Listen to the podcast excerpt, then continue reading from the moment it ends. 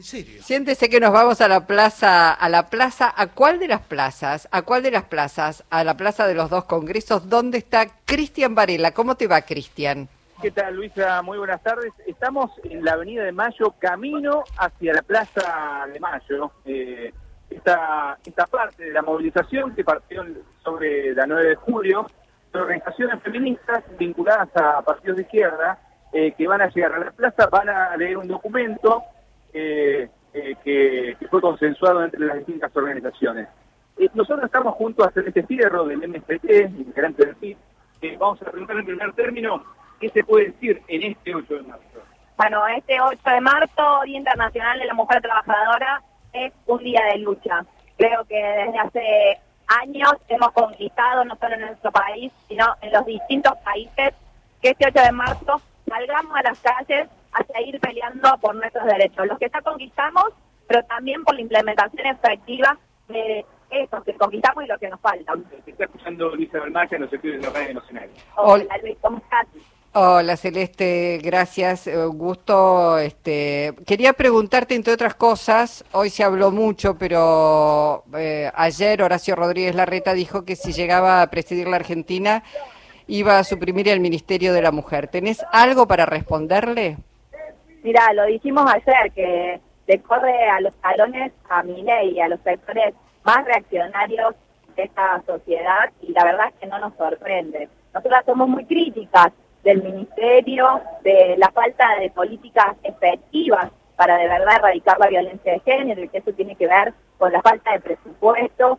Por eso parte de nuestra lucha del día de hoy, de las consignas, tiene que ver con que eh, la deuda que están pagando, esa deuda ilegítima, es la que vulnera también nuestros derechos como trabajadoras, como mujeres y disidencias. Entonces, en ese marco creemos que lo que hay que hacer es ponerle más presupuesto para que haya de verdad política pública real para enfrentar la para enfrentar la violencia de género. Entonces, realmente lo que dice la reta, lo que dijo Milei en su momento, eh, habla de los sectores negacionistas que cuestionan la lucha del movimiento feminista y disidente porque va justamente contra sus intereses que seguir explotándonos, oprimiéndonos para aumentar sus ganancias. Celeste, bueno, entraña un riesgo y un peligro para todas las mujeres y las disidencias si llega a gobernar la derecha, si nos atenemos a lo que vienen diciendo.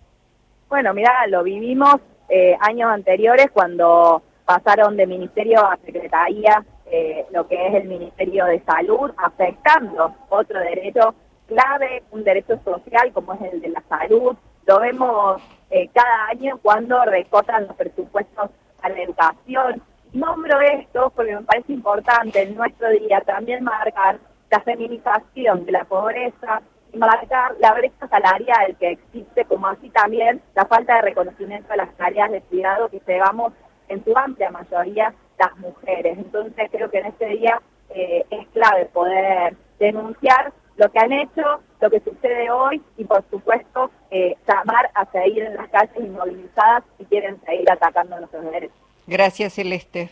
Luisa, muchas gracias para vos. Un abrazo. Bueno, Cristian. Sí, Luisa, estamos a unos 300 metros de la, de la Plaza de Mayo, eh, donde va a, a concluir esta, esta parte de la movilización de esta jornada se va a leer un documento que se ha consensuado y que si bien hay un consenso entre las dos movilizaciones vinculadas al cumplimiento de, los derechos logrados y alcanzados de, sobre la legalización del aborto, la educación eh, sexual integral en las escuelas, eh, si se quiere diferenciar una marcha de la otra, aquí hay un hincapié mayor sobre eh, los derechos económicos y la desigualdad sobre en el ámbito laboral de las mujeres. Gracias, Cristian. Después volvemos contigo. Un abrazo. Hasta luego.